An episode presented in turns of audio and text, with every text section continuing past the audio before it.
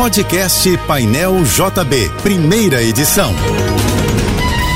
Fique agora com as principais notícias desta manhã. Oferecimento Assim Saúde. Hospitais, clínicas, exames e mais de mil consultórios. Ligue 2102 5555. Univassouras, formando o profissional do futuro. Acesse univassouras.edu.br. Equinor, energia para levar a gente ao futuro. Juntos e Americanas Empresas. Uma Americanas inteira para a sua empresa. Apoio Soluvan, o shopping do seu condomínio, maior distribuidora de contentores e lixeiras do Rio.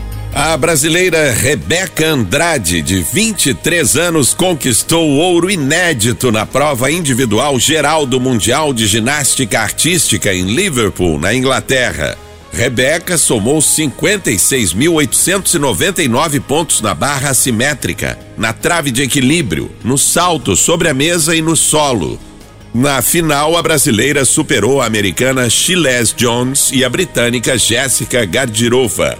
Esta sexta-feira será de sol entre muitas nuvens no Rio e tempo sujeito a chuvas isoladas à tarde e à noite. Essa previsão também vale para sábado e domingo. Segundo o Instituto Nacional de Meteorologia, a temperatura hoje não deve passar de 23 graus.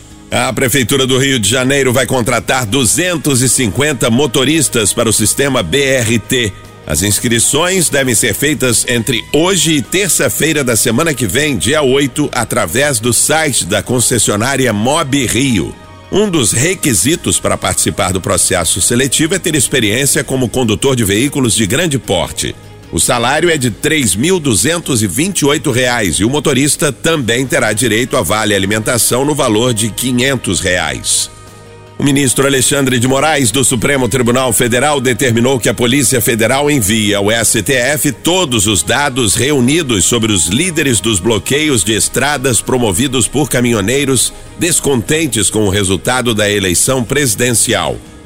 Moraes também deu prazo de 48 horas para que a Polícia Rodoviária Federal apresente relatório detalhado com todas as multas de trânsito aplicadas. A partir das informações, o ministro do Supremo vai analisar os casos e decidir sobre a fixação de multas judiciais. O governo do Rio firmou um acordo com o Rio Ônibus para a realização neste mês de novembro de uma campanha de prevenção ao desaparecimento de crianças e adolescentes.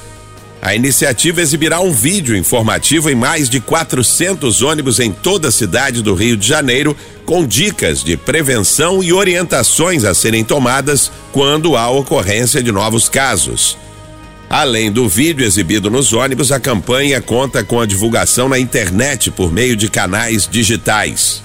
A Anatel aprovou o uso do código 0304 para ligações de cobrança nos moldes do que já foi feito para o código 0303. O objetivo é coibir práticas abusivas de empresas.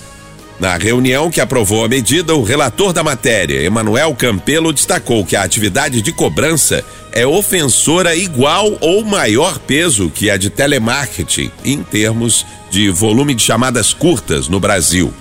O objetivo da medida, que valerá a partir de publicação de ato do órgão nos próximos dias, é conter o uso indevido dos recursos de numeração por determinados agentes. A Anatel entende que tais chamadas, como as de cobrança e telemarketing, quando adotadas massivamente, sobrecarregam as redes de telecomunicação. O Supremo Tribunal Federal determinou que o governo reative o Fundo Amazônia, criado em 2008 para captar recursos e financiar medidas de proteção ao meio ambiente na região. Pela decisão do STF, a União terá 60 dias para cumprir a medida.